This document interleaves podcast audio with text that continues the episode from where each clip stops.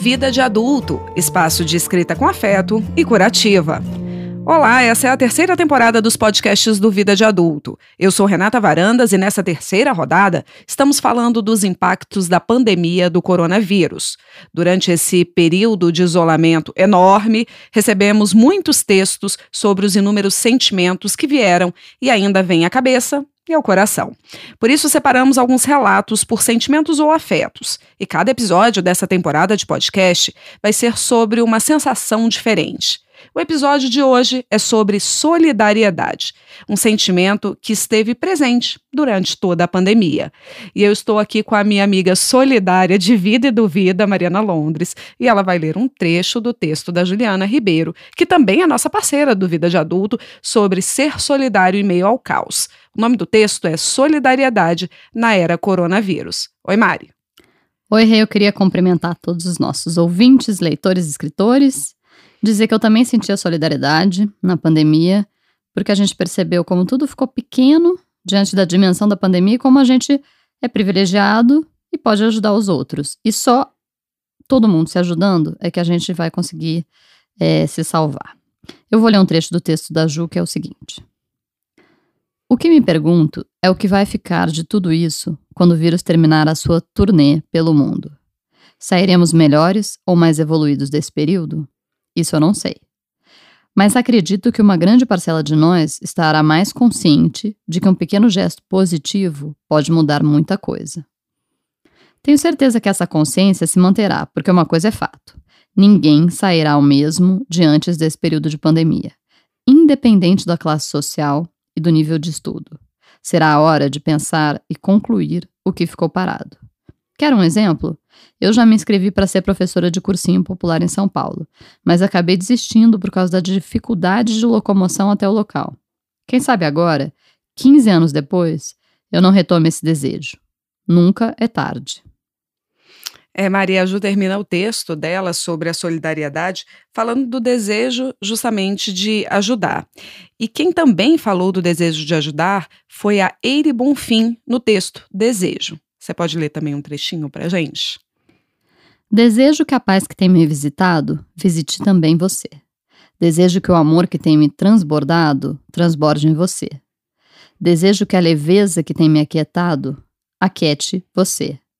Porque somos parte de um todo. Ninguém está sozinho. Se eu fico bem, você também fica. Se eu me cuido, cuido de você. Se faço minha parte, ela faz parte para você. Juntos somos mais fortes. Porque se eu tenho um pouquinho mais de força hoje, fortaleço você. Amanhã, a gente não sabe. Minha recarga de força pode vir de você. Eu queria aproveitar, para te pedir para ler o seu texto sobre solidariedade, que é justamente uma reflexão sobre isso. Se estamos mesmo sendo solidários e olhando para o outro, ou se é tudo passageiro, fake até. O texto da Renata é o Minha Bolha. Tá bom, vou ler aqui, olha. Semana passada me peguei questionando a Farinha, a caçula canina lá de casa, o porquê dela estar chorando. Calma, Farinha, você não tem motivos para reclamar. Tem casa confortável, comida boa, donos que te amam. Farinha me lançou um olhar irônico, como quem queria dizer que eu também tinha tudo aquilo e vinha chorando todos os dias. De fato, nesse período de Covid, lágrimas têm sido o meu novo normal. Acho até bonito quando alguém diz que a humanidade vai sair melhor dessa.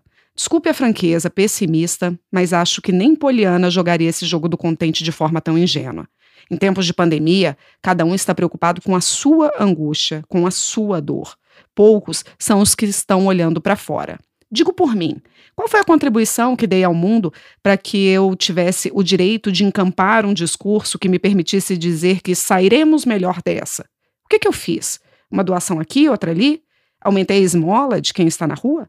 Comprei um pacote de fralda, um leite em pó, um kit higiene, uma ração para o cachorro do mendigo? Isso é sair melhor?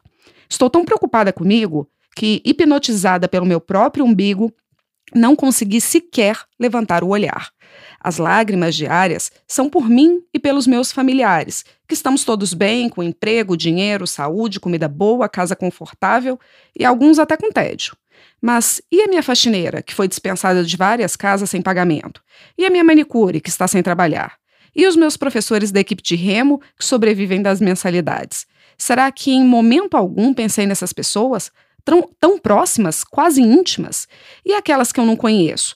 Que perderam um parente querido, que imploram por um leito de hospital, que não tem dinheiro para comida? Ignorei e ignoro completamente a dor alheia? Me tornei o que eu temia. Uma mulher branca, rica, saudável, egoísta e cega, trancada na minha própria bolha de álcool gel.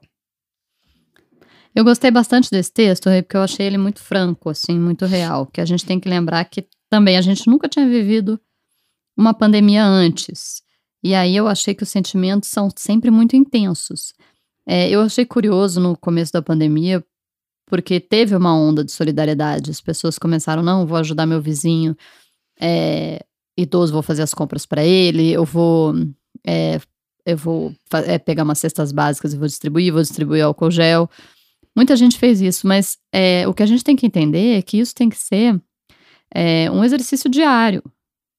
É um exercício diário de empatia, é um exercício diário de doação. Então, assim, você.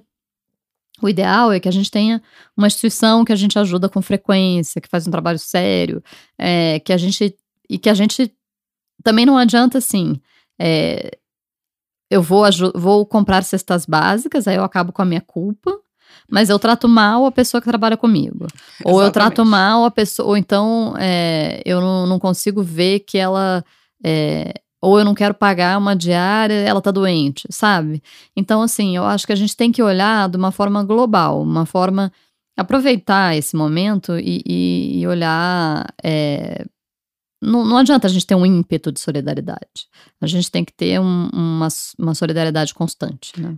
É, eu acho que a gente tem que exercitar essa solidariedade. Esse momento foi bom para que a gente visse que a gente dá conta de, de ser solidário, mas a gente tem que continuar sendo solidário, porque é o que você falou, não adianta você fazer um recorte no tempo de solidariedade e depois passou, né? Acabou e, e bola para frente.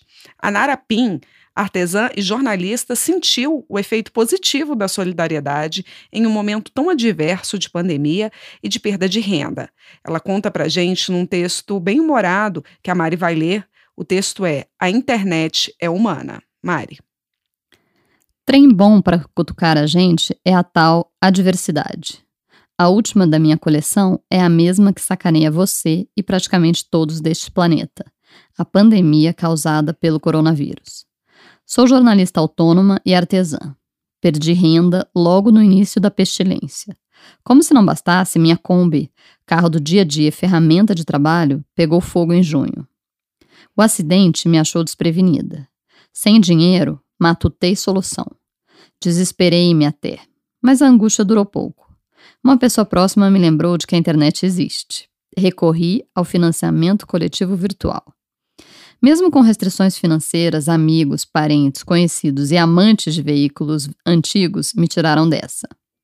Com o apoio de cada um, dá para consertar a Kombi que o fogo consumiu. A experiência não apenas enfatiza a força da coletividade, como evidencia o poder da internet, que, vale lembrar, é feita por pessoas. O acolhimento humano que recebi através desse meio eletrônico me ajudou a consolidar um projeto nascido das inconveniências da pandemia. Eu precisava empreender um novo recomeço. Então juntei minhas duas profissões e pus resultado na internet. Estou produzindo conteúdo de áudio, vídeo e leitura para assinantes e, de novo, conto com quem está atrás da tela para me reinventar. Dessa vez de forma recorrente, mês a mês. Meu principal produto é o podcast. Escolhi falar de assuntos relacionados à vida no lar, já que estamos mais em casa, e também de arte em várias ver versões, essa maravilha que anda nos salvando na quarentena estendida.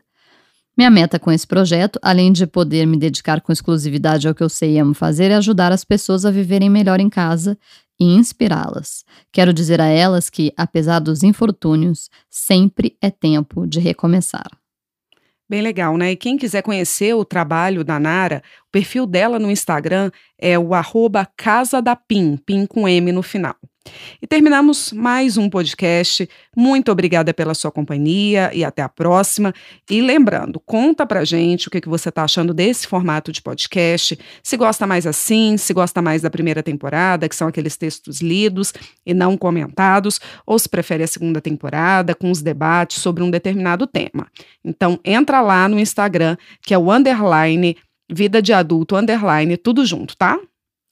Gente, eu queria me despedir então de vocês, já que esse é o, é o, último episódio, a Rê ainda vai fazer um encerramento, mas esse é o último episódio dessa temporada 3, que a gente fez esse novo formato de juntar por temas e apenas eu e Rê comentarmos um pouco e lermos vários trechos de vários autores no mesmo episódio. A gente ficou com 18 episódios, espero que vocês gostem.